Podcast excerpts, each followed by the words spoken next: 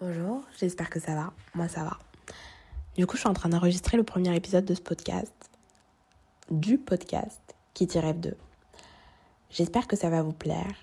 La problématique du jour est un tout petit peu banale, banale, voire un tout petit peu surfaite, overrated comme on dit en anglais.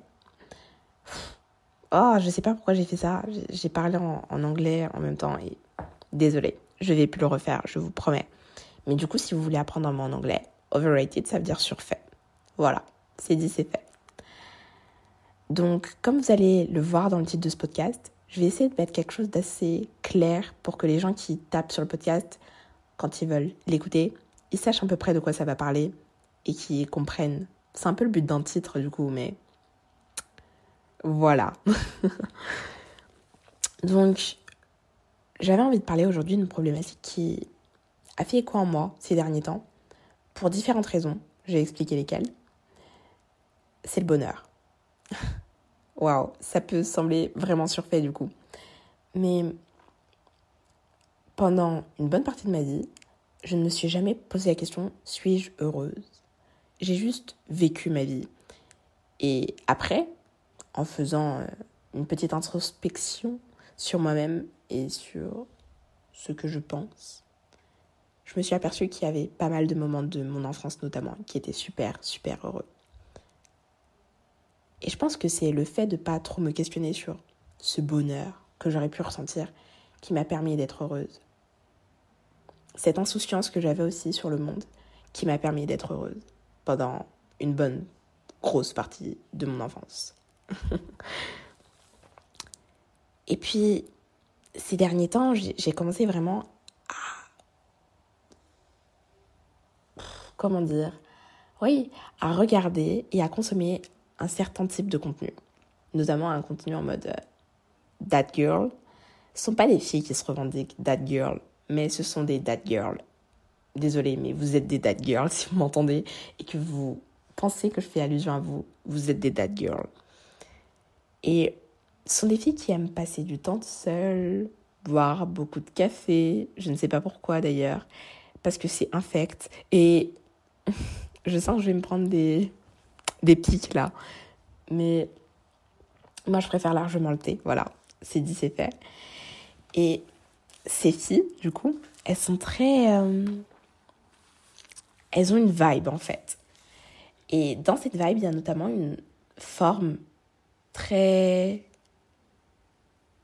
très insidieuse. Je cherchais le mot, mais là je l'ai trouvé, je pense que c'est le bon mot. Insidieuse. D'injonction au bonheur. Ok, et là j'étais en mode. attends, je me suis posé full question, alors qu'avant je ne me souciais pas du tout de la question. Mais est-ce que je suis heureuse? Est-ce que je, je, je, je ressens le bonheur? Suis-je reconnaissante? Je. Oh, tout plein de questions en fait qui étaient. Pas totalement inutiles, mais un tout petit peu, tu vois. Genre, je pense que si j'avais pas. Si ces filles, elles sont super inspirantes, vraiment. Il y a surtout certains noms que j'ai envie de donner là, qui sont vraiment des youtubeuses. Et d'ailleurs, je pense qu'elles font, s'il y en a une qui fait un podcast, mais super inspirante. Mais du coup, ça m'a vachement influencée. Je pense que c'est le rôle des influenceurs, voilà. Et je me suis posé tout plein de questions qui, dans mon cas présent actuel, ne m'étaient pas utiles. Et c'est après que je me suis rendu compte que du coup, c'était pas vraiment utile pour moi. Et puis, euh, ce matin, je me suis réveillée, je me suis dit, bon, on va régler ce problème, on va settle everything. Et on va juste régler définitivement le problème de bonheur, heureux, injonction, tout ça. On va régler, on va arrêter de se poser trop de questions et on, on va faire quelques recherches et on va essayer de, trouver un juste milieu dans tout ça et de trouver des réponses. Et ce podcast, c'est un peu la, con- la conclusion, la condensation de, de différentes choses. C'est juste milieu en fait. Ok, donc c'est parti du coup. Avant de commencer par faire quoi que ce soit, je voulais vraiment avoir une définition exacte du bonheur. Et je voulais aussi savoir la différence entre le bonheur et la joie. Parce que pour moi, ça a toujours été quelque chose d'assez flou. Et j'imagine que si les deux mots existent, c'est qu'il y a forcément une nuance. Aussi infime soit-elle, elle doit exister et je pense qu'elle mérite d'être précisée. Et cette nuance va être extrêmement importante pour la suite de ce podcast, donc c'est parti. Déjà, premièrement, le bonheur, c'est un état de pleine satisfaction. Ok. Moi, quand j'ai lu cette définition, qui d'ailleurs est la première définition que vous allez voir sur Google, je trouvais que c'était la plus concise et en soit celle qui résumait à peu près le mieux la situation. Le bonheur est un état de pleine satisfaction. Mais bon, bref, quand moi j'ai lu la définition pour la première fois, mes mots se sont attardés uniquement et seulement sur satisfaction. Pour moi, le bonheur, c'était juste de la satisfaction. Et j'ai un peu biaisé ma lecture de la définition, et je vais vous expliquer pourquoi, mais un tout petit peu plus tard. Parce que c'est important, et qu'il faut que vous compreniez à quel point le bonheur, c'est pas juste de la satisfaction. Ensuite, j'ai cherché la définition du coup de joie parce que je voulais vraiment avoir la différence entre les deux mots. Genre, bonheur et, joie, pour moi, c'était vraiment similaire, voire exactement la même chose. Et c'est là que j'ai trouvé que, en fait, la joie, c'est une émotion agréable et profonde, un sentiment exaltant ressenti par toute la conscience. Je vais pas vous mentir que quand j'ai lu la définition, j'étais en mode OK, du coup, quelle est la différence entre les deux? Et c'est après plusieurs recherches, après avoir relu les définitions pendant une, deux, trois fois, que j'ai compris qu'en fait, le bonheur, c'était plus un mindset, un état d'être, une manière de penser. Et c'était plus quelque chose qui se prolongeait sur la longue durée, alors que la joie, c'était vraiment une émotion, quelque chose d'éphémère. Et du coup, j'étais en mode, hmm. c'est pour ça que tout le monde veut euh, veut ressentir le bonheur, parce que c'est quelque chose qui dure et qui est sur la longue durée. Parce qu'en soit, être heureux, je pense que ça arrive à tout le monde. Mais c'est quelque chose de tellement éphémère et de tellement bien en même temps qu'on aimerait que ça recommence, recommence, recommence et que ça s'arrête jamais au final. Alors que le bonheur, c'est censé durer. Et c'est là que je me suis rappelé une fameuse phrase d'un... Je pense que c'est un philosophe. Attendez, je vais vous chercher son nom. Parce que je vais pas vous mentir. Je me souviens de sa phrase. Il avait dit que le bonheur n'est pas atteignable dans notre société. Euh, le bonheur n'est pas atteignable. Le. Euh, bouf. Hop là. Bon, non, j'ai pas retrouvé du coup le nom du, de cette personne, mais c'est pas grave, on va dire que j'avais de la culture G. Mais du coup, c'était un philosophe assez célèbre qui nous expliquait en gros, grosso modo, que le bonheur dans notre société actuelle n'était absolument pas atteignable. Ok. Mais du coup, la différence entre la joie et le bonheur, c'est tout simplement en fait que le bonheur, c'est un état. Un état d'être, un état d'esprit et ça reste un état. Autrement dit, c'est une situation, quelque chose qui se passe à un moment donné et qui est relative à la durée. C'est-à-dire que ça dure sur une bonne grosse période. Mais du coup, est-ce que c'est atteignable le bonheur? Et est-ce que il faut avoir un changement d'état d'esprit pour accéder au bonheur? La plupart du temps, lorsqu'on nous parle de personnes heureuses, on nous parle de personnes qui ont changé d'état d'esprit et de personnes qui sont qui ont accédé à la réussite. J'ai fait pas mal de recherches du coup sur oui, je vais vous le dire souvent, j'ai fait pas mal de recherches et c'est vrai, j'ai fait pas mal de recherches. Mais du coup, j'ai fait des recherches sur le développement mental et le changement notamment d'état d'esprit des gens. Et en fait, l'état d'esprit, c'est quelque chose qui naît d'après les recherches en tout cas que j'ai faites, et d'après les études que j'ai vues, dès la naissance. C'est-à-dire que vous avez un état d'esprit qui se développe dès la naissance. Et jusque-là, ça pourrait sembler assez logique, mais moi, j'étais bizarrement étonnée. Pour moi, avoir un état d'esprit, c'est je sais pas, c'est quelque chose qu'on a quand on est grand, pas quand on est bébé. Et ben en fait, les bébés ont un état d'esprit de développement naturel. C'est tout simplement un mécanisme de survie. Et l'état d'esprit est fortement influencé par vos parents, vos proches. C'est pour ça que la plupart du temps, quand on vous donne des conseils pour être heureux, et je le mets entre grosses guillemets parce que je vais pas vous mentir, j'y crois pas trop. On vous dit de vous débarrasser des personnes toxiques qui sont autour de vous et qui vous dévorent de votre énergie positive et de vous entourer de personnes positives qui vont vous inspirer. Parce que votre état d'esprit est fortement influencé par votre environnement et donc les personnes qui sont autour de vous. Cependant, je pense qu'il y a quand même des choses intrinsèques hein, qui feront que vous aurez tendance à être... Enfin, bref, je ne vais pas m'étaler sur cette question parce que ce n'est pas le sujet de ce podcast. Mais bref, du coup, j'étais là en mode, ok, donc l'état d'esprit, en fait, tu l'acquiers dès l'enfance. Et beaucoup de gens pensent qu'en changeant cet état d'esprit, on va atteindre le bonheur. Mais quel état d'esprit faudrait avoir pour atteindre le bonheur? J'ai lu pas mal de citations, pas mal de recherches, encore une fois, et je suis tombée sur cette phrase qui a comme résonné en moi. Vous savez, quand des phrases vous touchent particulièrement et qu'elles vous font réaliser des choses. C'est une phrase d'un célèbre basketteur que vous connaissez peut-être, qui s'appelle oh, peut-être. Pourquoi je dis peut-être? Tout le monde connaît Michael Jordan. Enfin, oui, du coup, Michael Jordan. Et il a dit cette phrase qui franchement est juste magnifique. Mais qui bizarre, enfin je vais vous la lire parce qu'elle est vraiment belle. J'ai raté 9000 tirs dans ma carrière. J'ai perdu presque 300 matchs. 26 fois on m'a fait confiance pour prendre le tir de la victoire et j'ai raté. J'ai échoué encore et encore et encore dans ma vie. Et c'est pourquoi j'ai réussi. Michael Jordan. Ah, je t'aime. Ce gars a vraiment inspiré des générations tout entières et je pense qu'il doit rester gravé dans nos cœurs à jamais. Mais je vais pas plus m'étaler sur mon fanatisme de Michael Jordan. Et je vais... Enfin, mon fanatisme. Je suis jamais vraiment fan des gens, mais j'apprécie cette personne.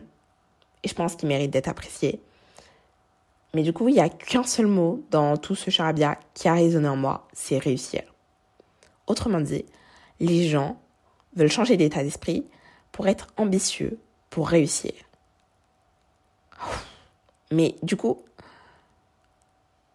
la réussite est associée au bonheur Est-ce que c'est vraiment vrai tout ça? Parce que le bonheur, au final, c'est un état de satisfaction. Or, quand on veut constamment réussir, est-ce qu'on est vraiment satisfait? J'ai donc encore cherché la définition du mot réussite. Je voulais savoir, moi. Je voulais comprendre. L'inverse de réussite, c'est échec. Mais du coup, la réussite, c'est quoi? La réussite, c'est le succès. C'est un résultat favorable.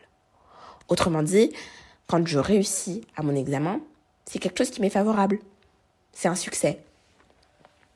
Cependant, je ne peux pas me dire que réussir à mon examen, ça va me rapporter le bonheur absolu.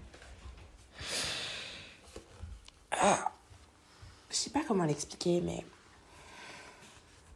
oui, je sais vraiment pas comment l'expliquer. Mais quand j'ai réussi à mon examen, bien évidemment, je suis super fière de moi. Et je me souviens de la première fois où j'ai réussi à mon premier examen, le brevet. et ben, j'étais en mode, ouais, c'est trop bien, c'est super.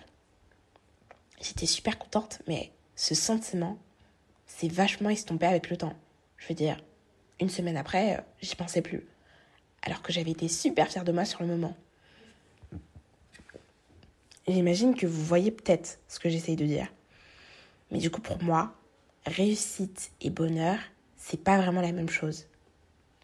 Vous voyez ce que j'essaye de dire ou pas?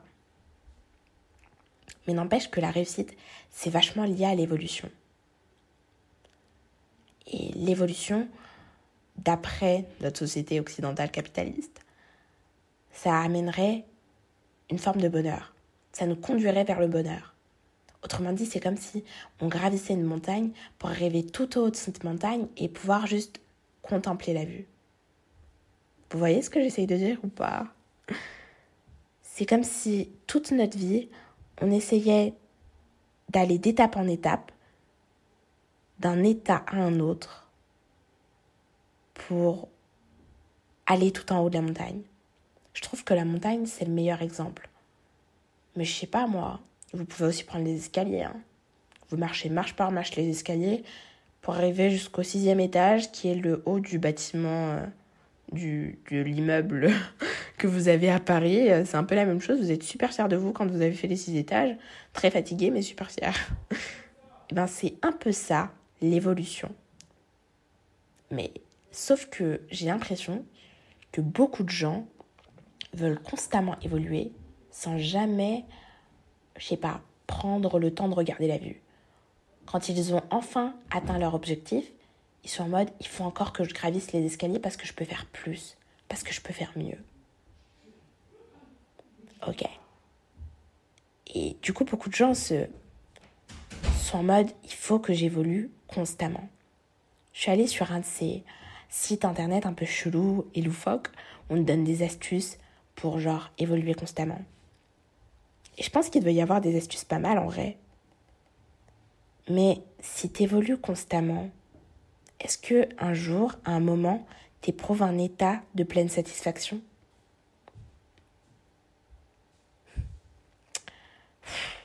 Franchement, je savais plus du tout où aller. J'étais un peu perdue après toutes ces recherches. L'évolution, la volonté de réussite, être ambitieux. Est-ce qu'on pouvait vraiment être heureux dans cette société? Je savais pas vraiment. Et du coup, j'ai fait les recherches totalement opposées à ce pourquoi je m'étais destinée au début. Je me suis axée sur l'inverse du bonheur, sur ce qu'on pourrait qualifier de dépression. Pour ceux qui ne savent pas ce que c'est, la dépression est appelée, dans le langage courant, dépression nerveuse, et ça désigne un... Enfin, oui, ça désigne une véritable maladie psychique. C'est-à-dire que c'est pas juste un simple coup de déprime ou une tristesse passagère. Ça se caractérise la plupart du temps par des perturbations de l'humeur, de la tristesse ou encore une perte du plaisir. Les signes de la dépression sont multiples. Fatigue, manque d'énergie, grande agitation, problème de sommeil, diminution ou augmentation de l'appétit, et une diminution ou perte de l'intérêt sexuel, etc.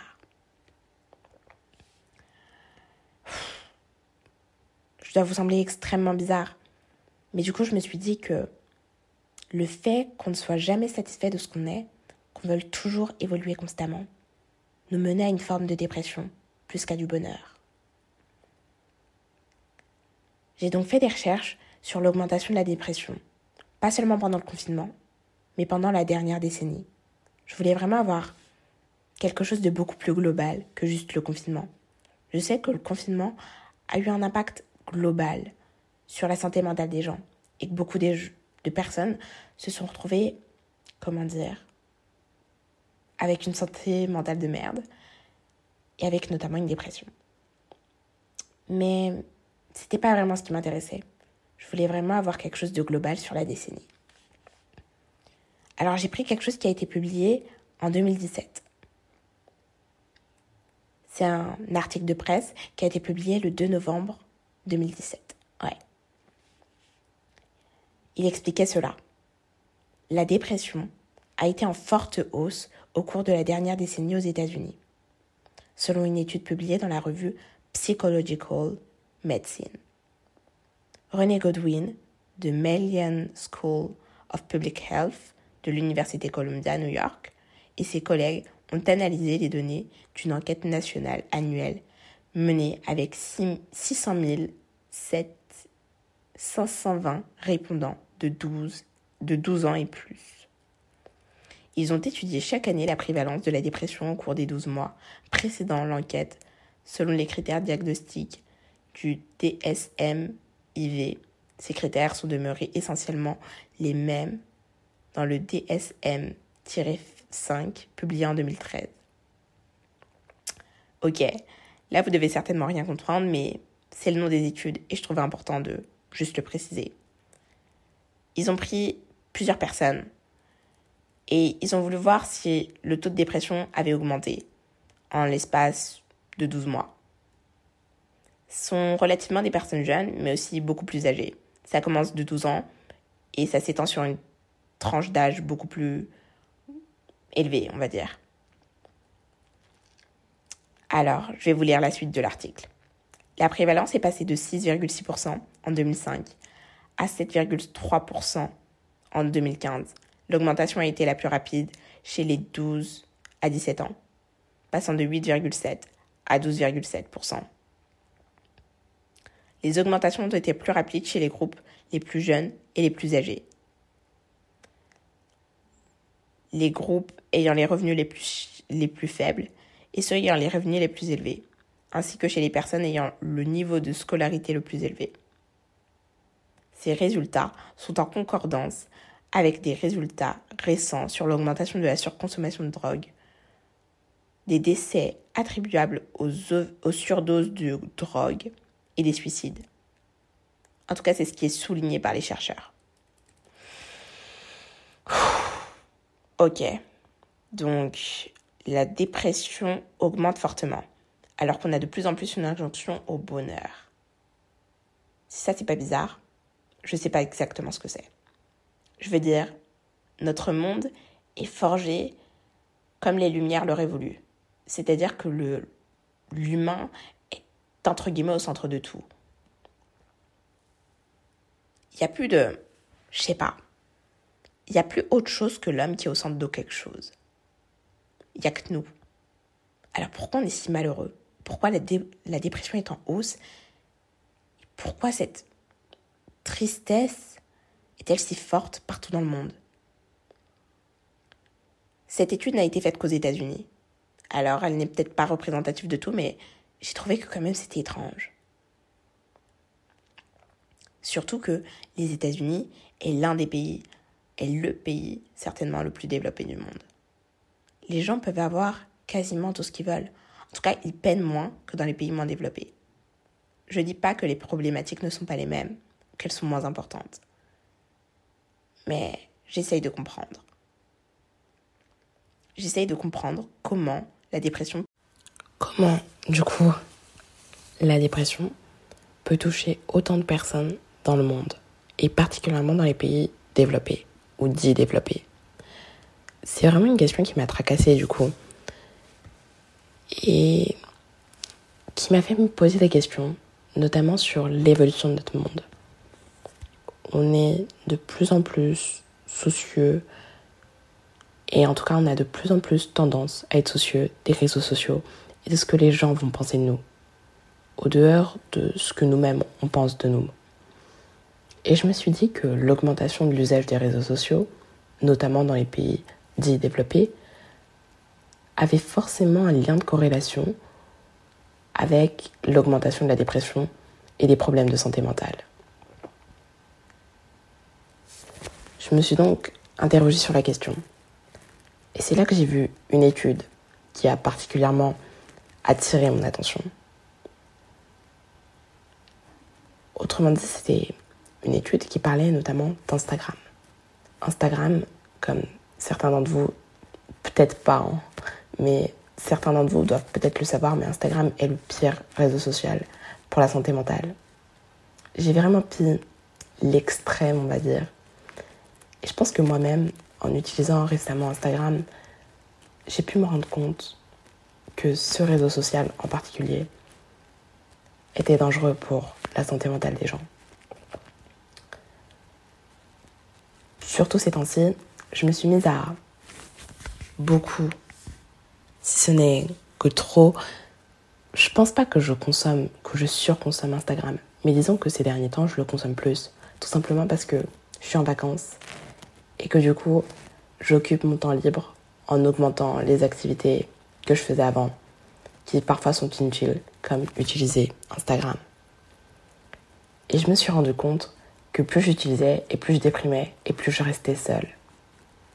Même si parfois tu as l'impression d'être connecté à genre des milliers de personnes dans le monde, tu restes quand même seule dans ta chambre devant un téléphone, à sourire de choses qui ne t'arrivent pas à toi, à pleurer parfois de choses qui ne t'arrivent pas à toi. Et je me suis dit que ce phénomène il ne devait pas seulement être inhérent à ma personne. Et c'est là que j'ai trouvé justement cette fameuse étude. Le Human Computer Institute de l'université de Cannondale Menon, université privée spécialisée en recherche située à Patriot, a réalisé une étude sur les réseaux sociaux et a découvert que notre lecture passive des posts de nos amis dans le fil d'actualité de Facebook engendrait un sentiment de solitude, voire de déprime. Je me suis donc dit que la raison, ça devait forcément être la comparaison. On se compare constamment à nos amis, aux moments heureux qu'ils vivent et que nous, nous ne vivons pas. Et même si nous sommes très heureux de notre vie actuellement, notre comparaison sans cesse, notre volonté de plus, nous déprime, nous mine et ne nous permet pas de profiter de ce dont on a à l'instant présent. Anan Kraknova, je suis désolée si je prononce pas très bien les choses, mais Anna Kraknova, de l'université de Humboldt à Berlin, à l'origine d'une étude sur Facebook et la jalousie, appelle ce phénomène la spirale de l'envie. Autrement dit, la photo nous amène à la comparaison systématique. Même si on aime notre vie et qu'on est pleinement satisfait, et eh ben du coup on ne l'est plus totalement. Parce qu'on se compare sans cesse et qu'on veut autre chose. On veut toujours plus. Récemment, j'ai eu une discussion avec une personne bien plus âgée que moi qui me parlait du changement de notre monde, en tout cas de sa mutation. Elle m'expliquait que quand elle était petite, elle désirait pas grand-chose. Elle faisait juste ce qui lui passait par la tête. Et que maintenant, avec Internet, eh ben, elle désire beaucoup plus de choses. Avant, il ne pouvait pas voyager autour du monde parce qu'il n'y avait tout simplement pas cet accès qu'on a actuellement à l'aviation, au train, à partir et cette envie sans cesse plus soudaine de voyager, de découvrir d'autres cultures. Maintenant, elle m'explique que maintenant qu'elle est à la retraite, elle a tout le temps envie de voyager. Tout simplement parce qu'elle y a accès plus facilement. Et que quand elle ne peut pas accéder à ce qu'elle veut, elle est super frustrée. Elle m'a aussi parlé des réseaux sociaux. Elle l'utilise pas souvent, mais elle imagine l'impact que ça doit avoir sur les jeunes. Et je me suis dit, c'est ça. Plus on a accès à quelque chose, on ne sait pas forcément quoi choisir. On sait qu'on peut le faire, mais parfois on n'a pas les moyens. Ou c'est pas juste la porte à côté. Et ben du coup, on est frustré. Frustré de pas pas atteindre un objectif qui parfois est juste trop grand, trop important. pendant toutes ces recherches que j'ai faites, notamment sur la dépression, je me suis aussi intéressée à un autre syndrome qui m'a particulièrement m'acrier parce que c'est quelque chose dont j'ai récemment entendu parler et qui autrefois n'existait pas, en tout cas pas comme aujourd'hui, le burn-out. Le burn-out, pour ceux qui le connaissent, c'est un syndrome d'épuisement professionnel. Équivalent en français du terme anglais burn-out, se traduit par un épuisement physique, émotionnel et mental qui résulte d'un investissement prolongé dans des situations de travail exigeantes sur le plan professionnel. Je dirais même plus loin dans cette définition qui a été donnée par un site de santé que je trouve pas mal, mais du coup j'irai plus loin. Qui d'ailleurs c'est as-santé. Enfin, je vous mettrai les, les sources en description si vous voulez. Mais J'irai même plus loin. Je dirais que le burn-out n'est pas seulement un syndrome d'épuisement professionnel, mais juste de la vie en général. On se fixe des objectifs beaucoup trop hauts. Et du coup, on se met dans des situations super exigeantes, super exigeantes, veuillez m'excuser, sur le plan émotionnel. Ce qui fait un trop plein, un trop too much et, c'est pour ça qu'aujourd'hui, on peut voir des enfants qui vont souffrir de burn-out en mode ils travaillent beaucoup trop à l'école, ou des adultes, justement, qui vont souffrir de burn-out, notamment sur le plan à la fois professionnel et personnel, parce qu'ils n'arrivent pas à concilier les deux. Ils essayent de se donner au maximum dans les deux et priorisent pas certaines choses parce qu'ils veulent être parfaits, parce qu'ils veulent atteindre un seuil qui est juste impossible à atteindre. ils ne se fixent pas des objectifs réalisables.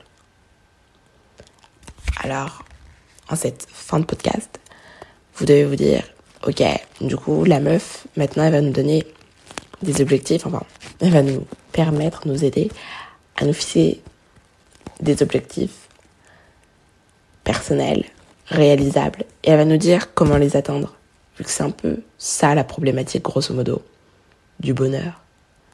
C'est qu'on se fixe des objectifs et qu'on attend de se les fixer pour juste être heureux. Et j'ai donc fait la recherche sur Internet. Ça peut paraître super, super stupide. Et certainement que ça l'est. J'ai fait la recherche et je suis tombée sur le premier site que j'ai trouvé expliquait comment se fixer des objectifs en un peu plus de quatre étapes. Étape 1, déterminer vos objectifs. Étape 2, décomposer vos objectifs en sous-objectifs ou tâches. Étape 3, adapter vos objectifs en fonction de votre énergie et de vos envies. Étape 4, ajuster vos objectifs au fur et à mesure du temps, lorsque nécessaire.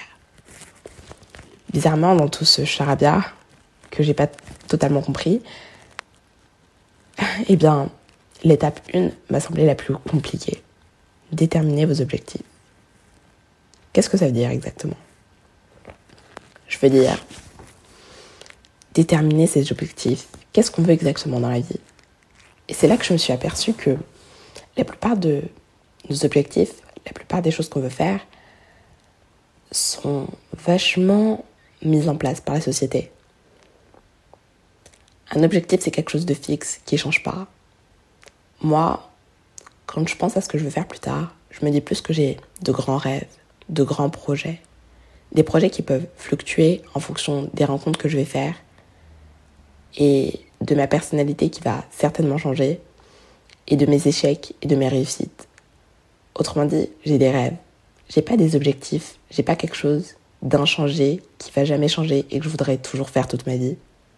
Je pense que c'est ça la vie. C'est un grand changement. Un changement d'état d'esprit.